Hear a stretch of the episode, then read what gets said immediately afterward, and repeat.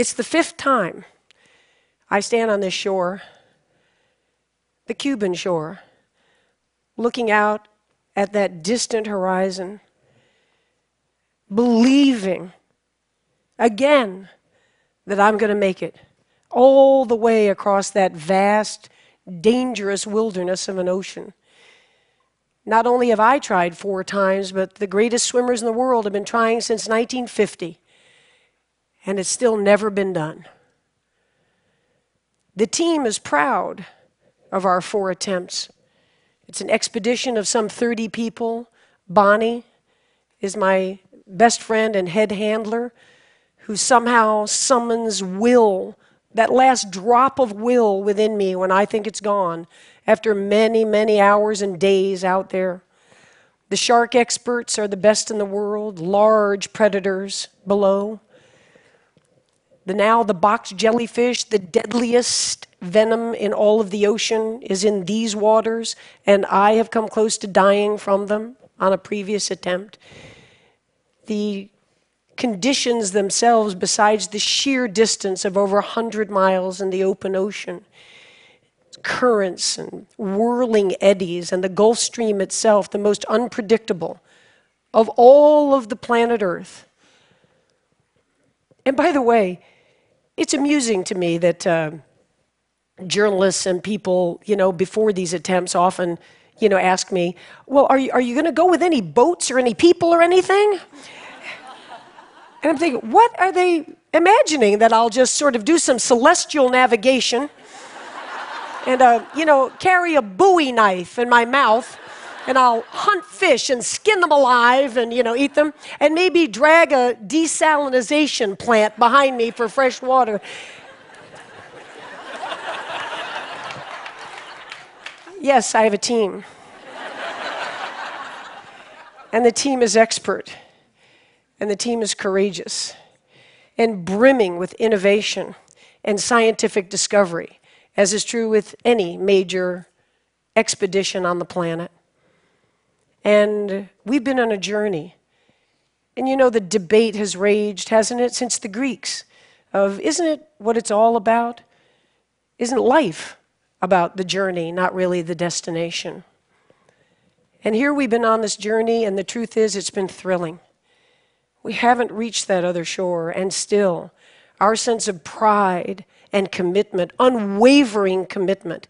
When I turned 60, the dream was still alive from having tried this in my 20s and dreamed it and imagined it. The most famous body of water on the earth today, I imagine, Cuba to Florida. And it was deep, it was deep in my soul. And when I turned 60, it wasn't so much about the athletic accomplishment. It wasn't the sort of ego of, I want to be the first. That's, that's always there and it's undeniable. But it was, it was deeper. It was how much life is there left? Let's face it, we're all on a one way street, aren't we? And what are we going to do? What are we going to do as we go forward to have no regrets looking back? And all this past year in training, I had that Teddy Roosevelt quote, to paraphrase it, floating around in my brain, and it says, You go ahead. You go ahead and sit back in your comfortable chair, and you be the critic, you be the observer, while the brave one gets in the ring and engages and gets bloody and gets dirty and fails over and over and over again, but yet isn't afraid and isn't timid and lives life in a bold way. And so, of course, I want to make it across. It is the goal. And um, I should be so shallow to say that this year, uh, the destination was even sweeter than the journey. Um,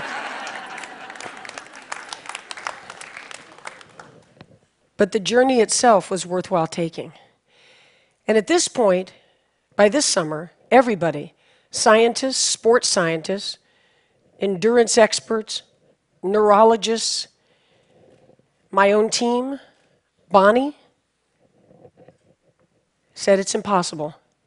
It just simply can't be done. And Bonnie said to me, But if you're going to take the journey, I'm going to see you through to the end of it. So I'll be there. And now we're there. And as we're looking out, kind of a surreal moment before the first stroke, standing on the rocks at Marina Hemingway, the Cuban flag is flying above, all my teams out in their boats, hands up in the air. We're here. We're here for you. Bonnie and I look at each other and we say, This year, the mantra is, and I've been using it in training find a way. You have a dream, and you have obstacles in front of you, as we all do. None of us ever get through this life without heartache, without turmoil. And if you believe and you have faith, and you can get knocked down and get back up again, and you believe in perseverance as a great human quality, you find your way. And Bonnie grabbed my shoulders and she said, Let's find our way to Florida. And we started. And for the next 53 hours, oh, it was an intense, unforgettable life experience. The highs were high, the awe. I'm not a religious person, but I tell you, to be in the azure blue of the Gulf Stream, as if as you're breathing, you're looking down miles and miles and miles, to feel the majesty of this blue planet we live on. It's, it's, it's awe inspiring. I have a playlist of about 85 songs, and especially in the middle of the night. And that night, because we use no lights, lights attract jellyfish, lights attract sharks, lights attract bait fish that attract sharks. So we go in the pitch black of the night. You've never seen black, this black. I can't, you can't see the front of your hand, and the people on the boat, Bonnie and my team on the boat, they just hear the slapping of the arms and they know where I am because there's no visual at all. And I'm out there kind of tripping out on my little playlist. I've got tight rubber caps, I don't hear a thing. I've got goggles and I'm turning my head 50 times a minute. I'm singing, Imagine there's no heaven. Do do do do. It's easy if you try. Do do do do. And I could sing that song a thousand times in a row. now there's a talent unto itself. And each time I get done with, Ooh, you may say I'm a dreamer, but I'm not the only one. 222. Imagine there's no heaven. And when I get to uh, the end of a thousand of John Lennon's Imagine, I have swum nine hours and 45 minutes. Exactly.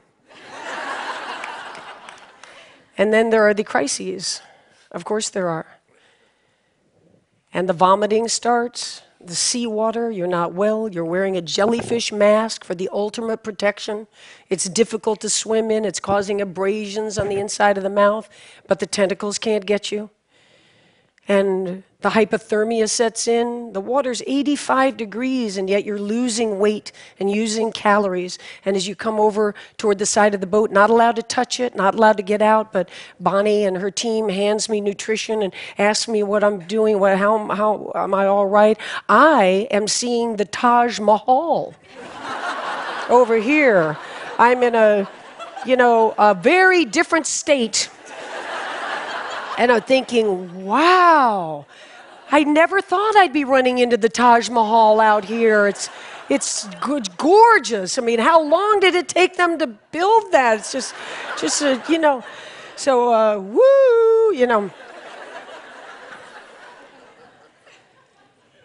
And then we kind of have a cardinal rule that I'm never told really how far it is because we don't know how far it is. What's going to happen to you between this point and that point? What's going to happen to the weather and the currents? And uh, God forbid you're, you know, stung when you don't think you could be stung in all this armor.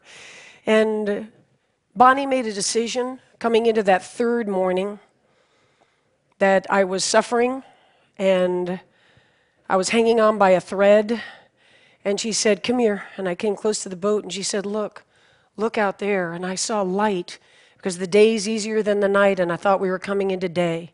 And I saw a, a stream of white light along the horizon. And I said, It's going to be morning soon. She said, No, those are the lights of Key West. It was 15 more hours, which for most swimmers would be a long time.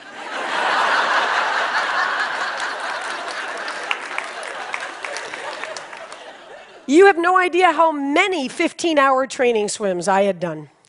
So here we go, and I somehow, without a decision, went into no counting of strokes and no singing and no quoting Stephen Hawking and the, you know, parameters of the universe. I just went into thinking about this dream and why and how.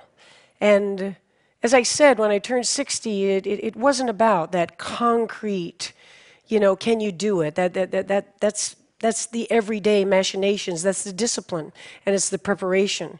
And there's a pride in that. But I decided to think as I went along about, you know, the, the, the, phrase usually is reaching for the stars. And in my case, it's reaching for the horizon. And when you reach for the horizon, as I've proven, you may not get there. But what a, what a tremendous build of character and spirit that you, that you lay down. What a foundation you lay down in reaching for those horizons. And now the shore is coming. And there's just a little part of me that's sad.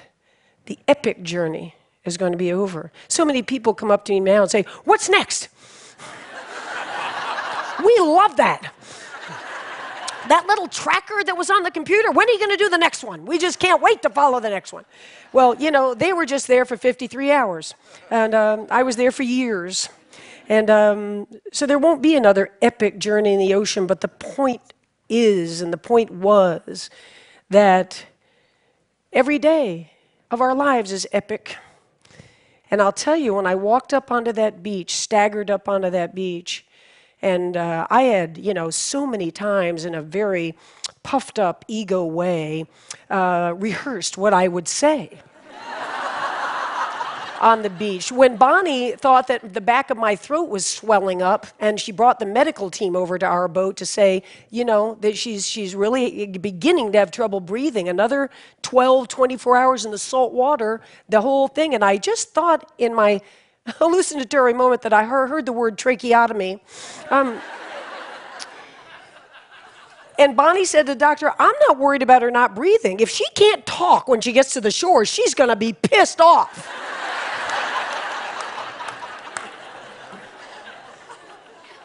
But the truth is, all those um, orations that I had practiced just to get myself through some training swims as motivation, it wasn't like that. It was a very uh, real moment with that crowd, with my team. We did it. I didn't do it. We did it. And we'll never forget it. It'll always be part of us. And uh, the three things I did sort of blurt out when we got there was first, never, ever give up. I live it, What's the phrase from today from Socrates? To be is to do. So I don't stand up and say, don't ever give up. I didn't give up. There was action behind these words. The second is, you can chase your dreams at any age. You're never too old. 64, that no one at any age, any gender could ever do, has done it, and has no doubt in my mind that I am at the prime of my life today. Yeah.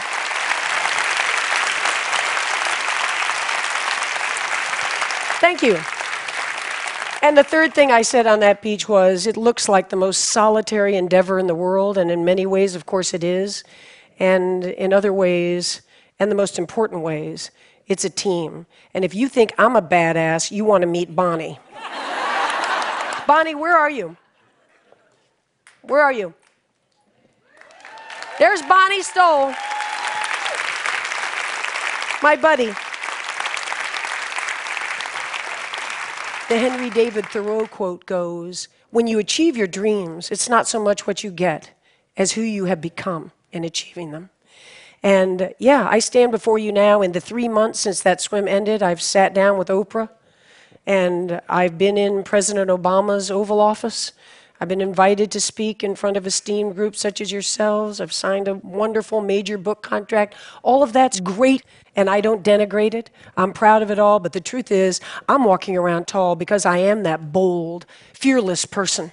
And I will be every day until it's time for these days to be done. Thank you very much and enjoy the conference. Thank you. Thank you. Thank you. Thank you. Thank you. Thank you. Thank you. Thank you. Find a way.